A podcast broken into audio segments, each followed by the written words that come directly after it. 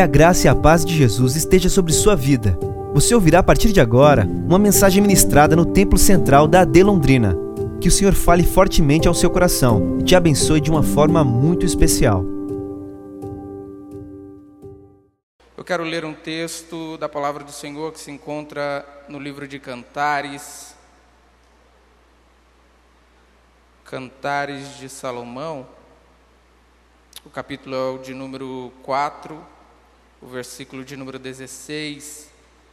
Nós vamos discorrer por alguns versículos para entender aquilo que o Senhor deseja falar aos nossos corações. Cantares de Salomão, capítulo de número 4, verso de número 16. Todos acharam? Diga amém. Vamos ler. Diz assim: Levanta-te, vento norte, e vento, vento sul assopra no meu jardim para que se derramem os seus aromas. Ah, se viesse o meu amado para o seu jardim e comessem os seus frutos excelentes. Eu já vim para o meu jardim, irmã minha, minha esposa, colhi a minha mirra com a minha especiaria, comi o meu favo com o meu mel, bebi o meu, bebi o meu vinho com o meu leite. Comei amigos, bebei abundantemente, ó amados. Eu dormia, mas o meu coração velava. Eis a voz do meu amado que está batendo. Abre-me, irmã minha, amiga minha, pomba minha, minha imaculada, porque a minha cabeça está cheia de orvalho e os meus cabelos das gotas da noite. Eu já despi as minhas vestes, como tornarei a vesti-las? Eu já lavei os meus pés, como tornarei a sujá-los? O meu amado colocou a sua mão pela fresta da porta, e o meu coração estremeceu por amor dele. Eu me levantei para abrir ao meu amado, e o meu amado já se tinha retirado. Eu abri, eu abri ao meu amado, mas já o meu amado se tinha retirado e se tinha ido. A minha alma tinha se derretido quando ele falara. Eu busquei e não o achei, chamei e ele não me respondeu. Amém? Louvado seja o Senhor pela Sua palavra. Esse texto que nós acabamos de ler é um texto escrito por um homem muito conhecido. Esse homem se torna conhecido pela sua sabedoria. Esse homem a Bíblia qualifica como sendo um dos homens mais sábios que já existiu. Esse homem, a sua trajetória começa após assumir o reinado do seu pai Davi. A Bíblia diz, você conhece a história que em um certo momento esse homem vai oferecer ao Senhor sacrifícios. Esses sacrifícios que ele oferece ao Senhor, a Bíblia nos relata em 2 Crônicas, capítulo de número 1, verso de número 6 e 7. Ele oferece ali mil holocaustos ao Senhor. A Bíblia diz que Deus se agrada dessa oferta, Deus se agrada desse sacrifício que ele apresenta, de tal maneira que o Senhor permite a ele lhe pedir algo. A Bíblia diz que o Senhor aparece a ele e diz: Salomão, peça o que você quiser. Essa talvez seja aquilo que o nosso coração anseia viver nesse tempo ter a oportunidade de pedir algo a Deus, o Senhor descer à terra e dizer assim: me peça e o que você quiser eu vou fazer.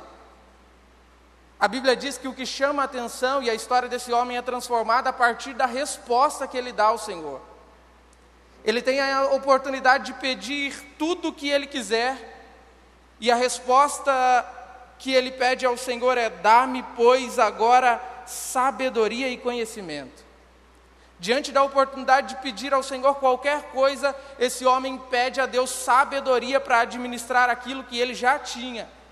Ele não pede a derrota dos seus inimigos, ele não pede riquezas, ele não pede nada disso. A Bíblia diz que ele pede sabedoria e por isso ele se torna um dos homens mais sábios da história. Com toda essa sabedoria, ele escreve pelo menos três livros: um na sua juventude, um na sua fase adulta e um na sua velhice. São os livros de Provérbios, Eclesiastes e o livro que nós lemos de Cantares de Salomão. Esse livro de Cantares é um dos livros, dos livros talvez mais mal interpretados de toda a Bíblia.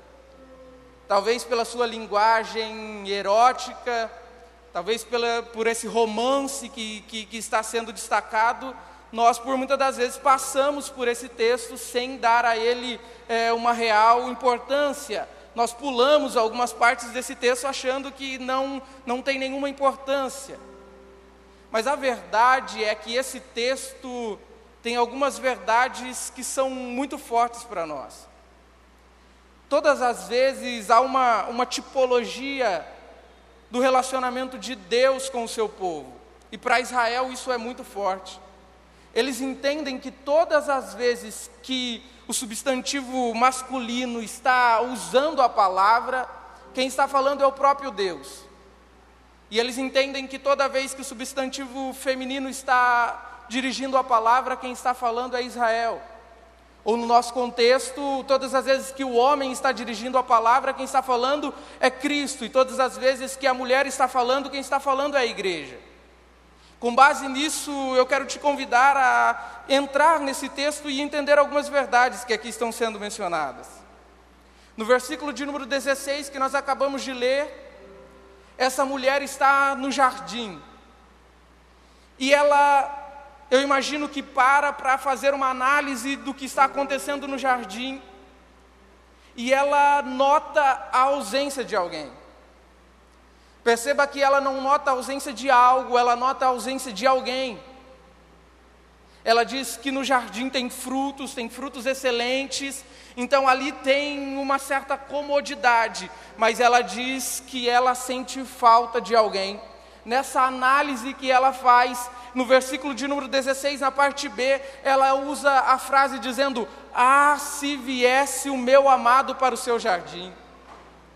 Essa mulher, ela está em um ambiente e ela faz uma análise e ela percebe que alguém não é presente naquele ambiente. Ela diz: O meu amado não está presente aqui. Ele se foi. Ele se foi. Ela observa a realidade e percebe que o seu amado não é mais presente na sua intimidade. Ela não sente falta de algo, mas ela sente falta de alguém. Alguém que um dia já foi presente, alguém que um dia caminhou com ela naquele jardim, alguém que um dia falava com ela naquele jardim, alguém que partilhou de momentos íntimos com ela naquele jardim, alguém que viveu experiências com ela naquele ambiente, ela olha, analisa e diz: ele já não é mais presente na minha intimidade. Ela olha e diz: Ele já não está mais aqui, ele se foi. A expressão usada por ela é a expressão de alguém que sente saudades de alguém que foi presente e hoje já não é. Ela sente saudades do seu esposo porque ele já não é mais presente na sua intimidade. E o Senhor vem ministrar isso ao coração de alguém que entrou aqui. É como se essa mulher estivesse orando, dizendo: ah, como eu queria que ele viesse nesse culto. Ah, como eu queria que ele viesse me visitar. Ah, como eu queria que ele estivesse presente. Eu já vivi experiências com ele, eu já ouvi a sua voz, eu já vi ele presente aqui, mas há muito tempo eu já não consigo mais identificá-lo presente. Ah, como eu queria que ele viesse me visitar. E o versículo de número 1, do capítulo de número 5, nós temos a resposta para essa oração. Se no verso de número 16 nós temos uma esposa que sente saudades do seu amado, no versículo de número 1 nós temos um esposo que diz: Eu já estou presente no meu jardim, amada minha. Nós temos um amado que declara estar presente. Nós temos um amado que nós podemos entender que nunca se distanciou. Porque se no verso 16 ela diz sentir saudades, e no verso de número 1 ele diz: Eu já estou aqui, amada minha. Era como se ele estivesse dizendo: Você não consegue me enxergar, mas eu nunca se ausentei de você. Ainda que você não consiga me ver, eu sempre estive presente aqui. Ainda que você não ouça minha voz, eu sempre estive presente aqui. É como se alguém tivesse orado dizendo: Senhor, eu quero que o Senhor me visita porque há muito tempo eu não ouço a Sua voz. E Ele está dizendo: Você pode não me enxergar, mas eu sempre estive presente ao seu lado em todos os momentos. O Senhor não se ausentou de você, o Senhor é presente na sua intimidade. E se você sente saudades, Ele sente muito mais saudade de você.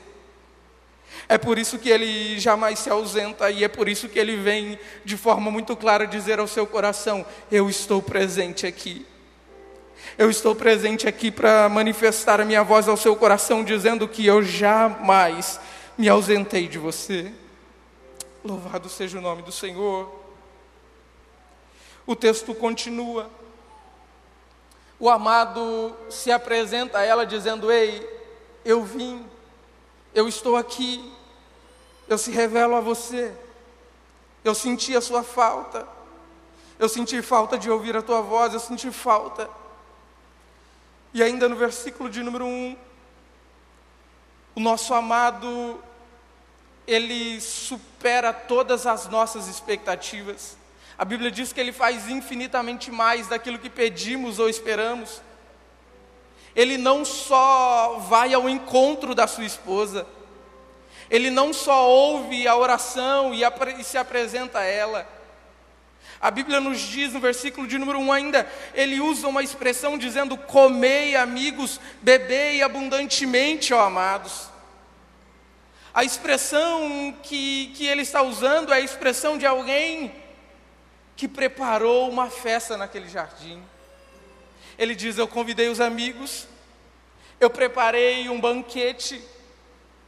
Ele não só vem ao seu encontro, ele prepara todo esse ambiente, ele prepara um culto como esse, ele prepara todo um cenário, porque essa não é uma manhã qualquer, essa é uma manhã de reencontros.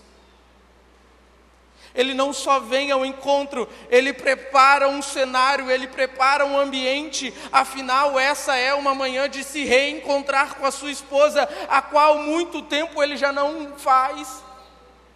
Ele prepara todo esse ambiente para dizer: Você é importante para mim, eu sinto a sua, a sua falta.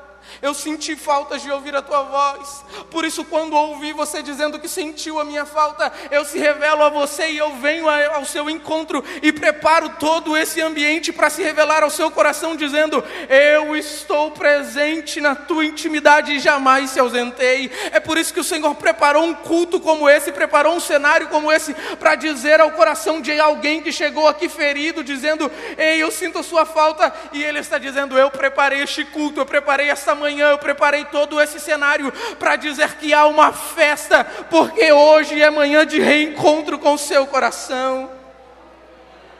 Louvado seja o nome do Senhor. Ele ouve a oração de alguém que sente falta. Ele se revela dizendo: Eu já estou aqui, eu vim ao seu encontro. Ele não só vem ao encontro, como prepara um ambiente propício para se revelar à sua esposa. Afinal, é uma noite especial. Afinal, é uma manhã de reencontrar-se com ela. Há muito tempo ele não ouve a voz dela. Há muito tempo ele não partilha com ela. Mas ela disse que sente saudades, então ele se revela e prepara todo um cenário e prepara todo um ambiente. Afinal, é noite é manhã de se reencontrar com a sua esposa. A Bíblia continua nos narrando essa história. E a partir do verso de número 2, essa história começa a tomar um rumo diferente do que é o esperado. Porque se no verso de número 16 do capítulo de número 4, nós temos uma noiva declarando que sente saudades do seu esposo, no versículo de número 2, ela começa a dar algumas desculpas a ele. Ele ouve a oração dizendo que ela sente saudades, mas quando ele se apresenta, essa não é uma realidade vivida. E essa talvez seja uma das realidades que também nós vivemos. Uma realidade de que as nossas atitudes não compactuam com a nossa oração. Por muitas das vezes a nossa oração é a oração de alguém que diz: Senhor, eu sinto saudades. Mas quando ele se torna presente e quer ter acesso, nós limitamos o acesso a ele. E é isso que essa noiva vai fazer. A Bíblia diz que ela sente saudades, mas no verso de número 1 ele se apresenta dizendo que preparou um cenário para se revelar a ela, e no verso de número 2, ao invés dela se levantar e abrir a porta ao seu amado, a Bíblia diz que ela começa a apresentar desculpas a ele.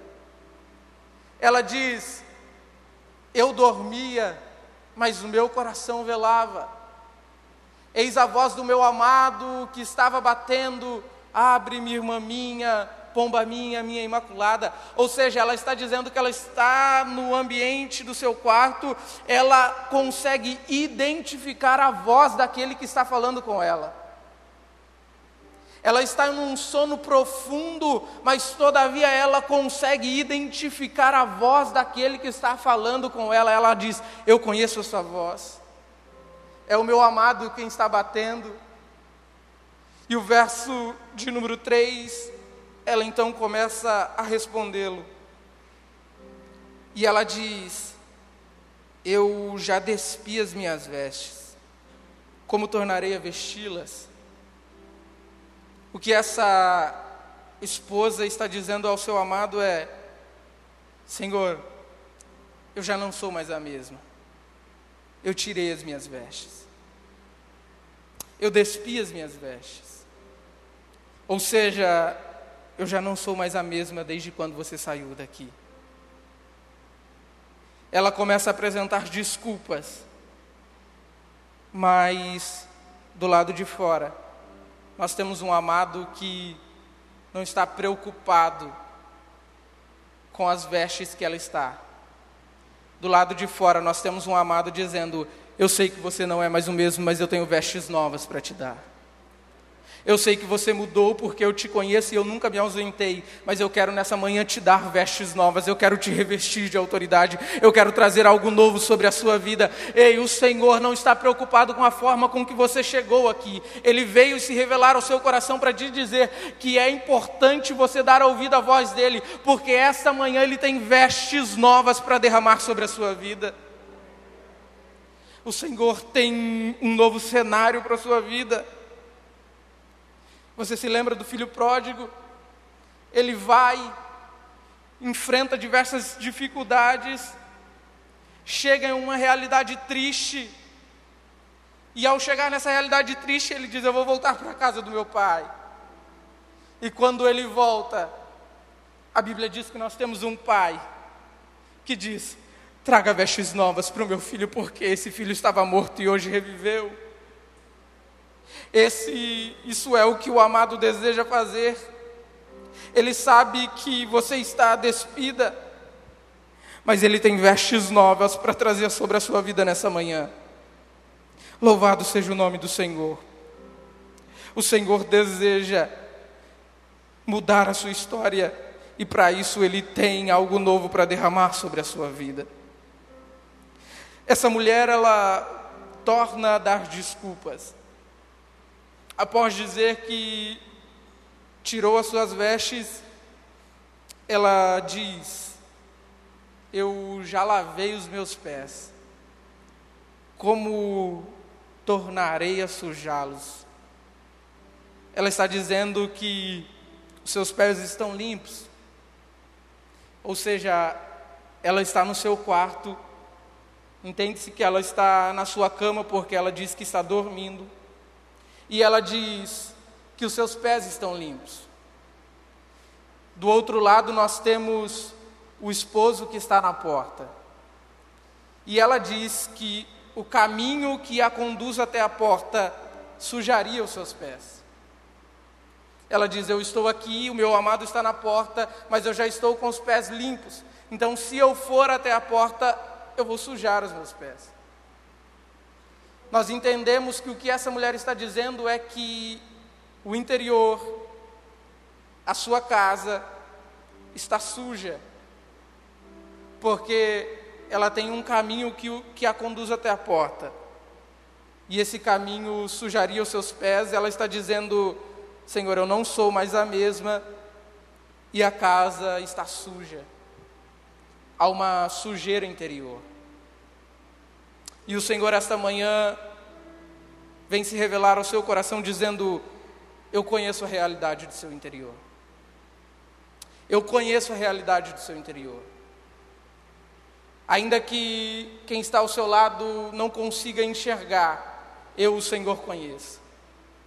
E eu sei que há sujeira, mas não me importa a maneira como que você chegou aqui, mas sim a forma com que você vai sair aqui. Porque eu tenho vestes novas para dar à sua vida e eu posso mudar toda essa bagunça e essa sujeira interna que existe dentro de você. O Senhor conhece a realidade do seu coração e Ele está dizendo que esta manhã é uma manhã de pôr em ordem a bagunça interna do seu coração. O amado está dizendo: abre a porta porque eu posso entrar e eu posso trazer pureza ao seu coração. Abre a porta porque eu posso entrar e trazer pureza para aquilo que está sujo e corrompido dentro de você. Ainda que ninguém consiga identificar, eu, o Senhor, te enxergo e sei da realidade do teu coração. Por isso, essa manhã vim dizer a você que eu sinto a sua falta, e vim dizer a você que eu preparei esse ambiente para se relacionar contigo e dizer que eu tenho vestes novas e que eu posso mudar a sua história esta manhã. Louvado seja o nome do Senhor. A casa está suja, a palavra do Senhor diz em 1 Pedro, capítulo de número 2, versículo de número 5, dizendo que nós somos casa espiritual, a fim de oferecer sacrifícios agradáveis ao Senhor. Nós precisamos ter isso firmes em nosso coração, de que nós somos casa, de que nós somos morada do Senhor. Uma vez que somos casa, sobre toda propriedade exerce um proprietário. Quem é o proprietário da sua casa? Quem tem habitado na sua casa? Quem tem feito morada no seu interior? Se o amado está do lado de fora, quem é que está do lado de dentro? Quem é que tem se relacionado com você? Nós somos casa espiritual. Paulo, escrevendo na sua carta aos Romanos, capítulo de número 8, verso de número 9, ele diz: Se é que o Espírito de Cristo habita em vós. Esse texto nos choca. Ele diz: Se é que o Espírito de Deus habita em vós. O que Paulo está dizendo aos romanos não é que o Espírito Santo não habita neles, não. Ele está dizendo que há uma forma correta do Espírito Santo habitá-los. Ele não está dizendo que o Espírito não habita, mas ele está dizendo que há uma forma correta do Espírito Santo habitar naqueles crentes. Porque há duas formas de habitar. É possível habitar em alguém como um viajante, como um peregrino, como um forasteiro. Alguém que vem, mas não tem morada permanente. Alguém que vem, desce, é possível senti-lo a presença, é possível vê-lo presente, mas logo passa, porque ele não tem morada permanente. É alguém que vem, nós o sentimos, mas logo se vai. Nós estamos num ambiente como esse e é impossível negar a presença do Espírito Santo aqui. Todos nós conseguimos notar a presença dele. Mas a sensação que dá por muitas das vezes nas nossas vidas é que ele é alguém que não tem morada permanente, é alguém que é um viajante, é alguém que vem, nós no momento do louvor o sentimos, sentimos um arrepio, sentimos a sua presença, mas parece que ao sair dessa porta e ao chegar em casa, ele já se foi, ele já não é mais presente. É um viajante. Alguém até usa a expressão dizendo: Hoje o Espírito Santo nos visitou. Ele é um visitante. É alguém que vem, mas não tem morada permanente. Por outro lado, nós temos a possibilidade de permiti-lo habitar em nós como sendo dono, proprietário, resiliente, morador. É alguém que não só vem, é alguém que tem morada permanente. É alguém que não só passa, mas que habita em nós. E é isso que Paulo está querendo dizer aos romanos. Vocês precisam parar de tratar o Espírito Santo como sendo alguém que via, alguém viajante, alguém que vem, visita, ele habita em você, mas logo vai, porque não tem morada permanente. Nós precisamos dar liberdade para que o Espírito Santo passe, passe, não só mais a ser um, um viajante em nossas vidas, mas passe a ser o proprietário da nossa casa espiritual. E há pelo menos duas diferenças do viajante, do visitante para o proprietário. Você, ao visitar a casa de alguém, o pastor tem mais bagagem para dizer disso do que eu. Ao visitar uma família, você chega naquele ambiente e há algumas coisas que estão fora do lugar, principalmente quem tem toque. Observa algumas coisas que te incomodam. Você vê alguma coisa ali fora do lugar, aquilo te incomoda, você se sente incomodado com aquilo, mas você é só um viajante. Você é só um visitante. Você não tem liberdade para mudar nada do lugar. Você vê alguma coisa fora do lugar, alguma coisa suja, você aquilo te incomoda, mas você não pode mudar. Você é um visitante. Você chega na casa dos seus pais, talvez, ou na casa de algum amigo, ou na casa de algum parente, você vê algumas coisas que estão fora do lugar, mas ali você não tem liberdade para mudar nada, porque você é apenas um visitante. E a sensação que nos dá é que o Espírito Santo tem habitado em nós dessa mesma maneira. Ele vem, visita o ambiente, ele enxerga algumas coisas que precisam ser mudadas dentro de nós. Mas porque ele é só um visitante, ele não pode colocar em ordem, ele não pode mudar nada do lugar. E é por isso que o Espírito Santo se revela ao seu coração dizendo: Ei, eu preciso mudar algumas coisas dentro de você. Há algumas coisas que me incomodam, mas eu só farei isso quando você me der liberdade para pôr em ordem tudo aquilo que está fora do lugar. O Senhor deseja ser o proprietário. E a segunda diferença do proprietário para o visitante é os acessos da casa. É a limitação que o visitante tem. O visitante, normalmente, ele visita a sala, ele normalmente vai passar pela cozinha, mas o visitante não entra em acessos de intimidade. O visitante não vai chegar na sua casa e ir até o seu quarto, porque o quarto é lugar de intimidade. Então, ele tem lugares em que pode acessar e lugares em que ele não pode acessar. Você só leva para o quarto pessoas pela qual você tem intimidade. E nessa manhã o Senhor deseja ter acesso aos lugares em que ninguém tem acesso. O Senhor está dizendo que Ele deseja ter acesso à sua intimidade. O Senhor está dizendo que Ele vem essa manhã revelar ao seu coração que Ele quer acessar os lugares em que ninguém conhece na sua alma. Os lugares em que só você sabe. O Senhor está dizendo: Eu quero pôr em ordem toda a bagunça interna. Jesus fala sobre isso. Alguém pergunta a ele: Senhor, Onde é que a gente deve orar? Ou como vamos orar? Ele diz, ensinando a orar, ele diz: você não precisa ir à sinagoga e ficar usando de orações repetitivas, não. Você, quando quiser orar, está em Mateus capítulo de número 6, versículo de número 6. Ele diz: entra no teu quarto, fecha a tua porta. Entra no teu quarto, fecha a tua porta e ora ao Pai. que vê o que está oculto, e o teu Pai que vê o que está oculto te recompensará.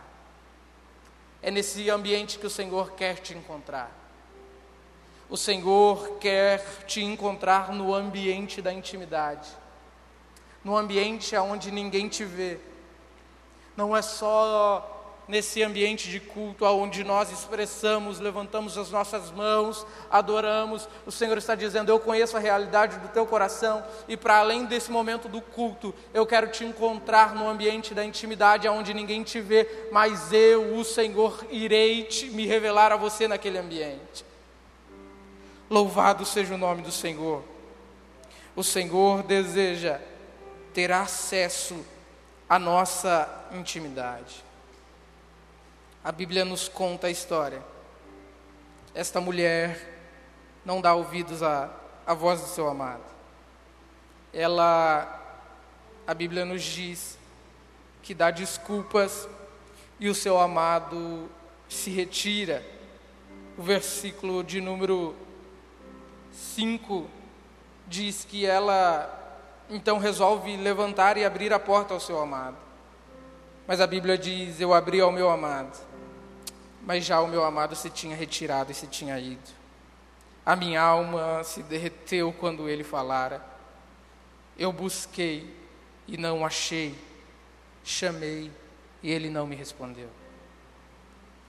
Essa é a realidade dessa mulher, dessa esposa. A Bíblia diz que depois ela resolve sair, ela encontra guardas, ela apanha, ela passa por um processo todo até encontrar o seu esposo novamente. Eu te convido a se colocar de pé. Que essa realidade não seja a nossa realidade essa manhã. Que ao ouvirmos a Sua voz, ao entendermos que é o Senhor quem fala conosco, nós possamos parar de dar desculpas ou de apresentar a Ele desculpas. E possamos abrir a porta do nosso coração a Ele, dar liberdade ao Senhor para que Ele entre, mas não só que Ele entre e seja um visitante, mas que Ele entre e tenha morada permanente em nós, que Ele entre e possa botar em ordem toda a bagunça interna. Que ele entre e possa acessar os lugares que você não conta a ninguém. Que ele entre e possa acessar a sua intimidade e partilhar com você coisas que você talvez não possa contar a ninguém. O Senhor deseja e ele se revela aos nossos corações batendo ao nosso coração, dizendo: Filho meu, eu estou aqui, eu desejo entrar na sua, na sua vida. E eu quero fazer um convite. Se há alguém em nosso meio que porventura ouviu a voz do Senhor, entende que esse seja um convite particular para a sua vida. Senhor, eu sei que o Senhor está falando comigo. Eu sei que o Senhor falou comigo. Eu sinto saudades de se relacionar com você. Eu sinto saudades de ouvir a sua voz. Eu sinto saudades das experiências que vivemos juntos. E essa manhã o Senhor se revela ao seu coração dizendo que ele jamais se ausentou e que ele vem falar ao seu coração que é possível recomeçar. Eu quero te convidar a sair do seu lugar e nós iremos orar pois o Senhor deseja visitar você. O Senhor deseja visitar o seu coração. O Senhor deseja botar em ordem toda a bagunça. Se você quiser sair do seu lugar e vir aqui à frente, nós iremos orar. Louvado seja o nome do Senhor.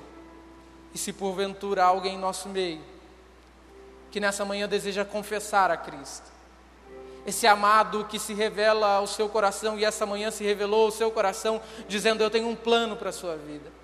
Eu quero ter acesso à sua alma. Eu quero mudar a sua história esta manhã. Eu quero te convidar a sair do seu lugar e vir até a frente. O pastor irá orar por você. Você que deseja entregar a sua vida a Jesus. Você entende que o Senhor está falando ao seu coração e você quer fazer um compromisso com o Senhor esta manhã. Se você quiser sair do seu lugar, nós iremos orar juntos, porque eu creio que o Senhor tem renovo para as nossas vidas. O Senhor quer ter acesso à sua intimidade. E diferente dessa esposa que ouviu, diz: Eu sei quem está falando comigo, é o meu amado que está chamando. Eu sei quem está falando comigo, é o meu amado quem está falando. Eu conheço essa voz, ele está na porta falando comigo. Mas não deu ouvidos e continuou dormindo. Que essa não seja a realidade da tua vida esta manhã. Que você possa ouvir e dar acesso ao Senhor. E o Senhor há de renovar e há de mudar a sua história. Louvado seja o nome do Senhor. Vamos orar. Pai, obrigado, Jesus. Obrigado pelo privilégio que é poder estar em tua casa. Obrigado, Jesus, pela tua voz. Obrigado, Pai, por falar conosco. Nós sabemos a voz de quem fala ao nosso coração. E essa manhã, Senhor, eu sei que há corações aqui que sentem saudades daquilo que já viveram com o Senhor. Há corações aqui, Jesus, que chegaram e aquilo que está no seu coração é: ah, como eu queria que ele viesse me visitar. E o Senhor veio nos visitar esta manhã de forma muito clara, dizer ao nosso coração: por isso, o Espírito Santo tem a liberdade, Pai, para nesse momento agir em corações que aqui estão. A oração do teu filho que nesse momento convida o Senhor, Pai, a fazer presente e a se fazer, Pai, morada permanente dentro do nosso interior nós convidamos o Senhor, o Espírito Santo, a não só mais ser um visitante, alguém que passa, nos visita, nós sentimos a tua presença nesse ambiente, mas ao sair por aquela porta nós não mais conseguimos identificar o Senhor. Que o Senhor agora tenha morada permanente em nossos corações e que, Senhor, o Senhor possa mudar a nossa história e colocar em ordem toda bagunça, Senhor, colocar em ordem todo sentimento bagunçado em nosso coração. O Senhor conhece a nossa realidade, o Senhor conhece a realidade da alma dos seus filhos, almas feridas, e que essa manhã se rendem ao Senhor, dizendo: Pai, visita-me, Senhor, eu quero ouvir a tua voz, Senhor, eu quero viver experiências contigo novamente. Obrigado, Jesus, faz morada permanente em nós é o desejo do nosso coração, no nome de Jesus. Amém. Louvado seja o Senhor. Essa foi uma mensagem ministrada no Templo Central da AD Londrina. Acesse nossas redes sociais no Facebook, Instagram e YouTube e fique por dentro de tudo o que está acontecendo.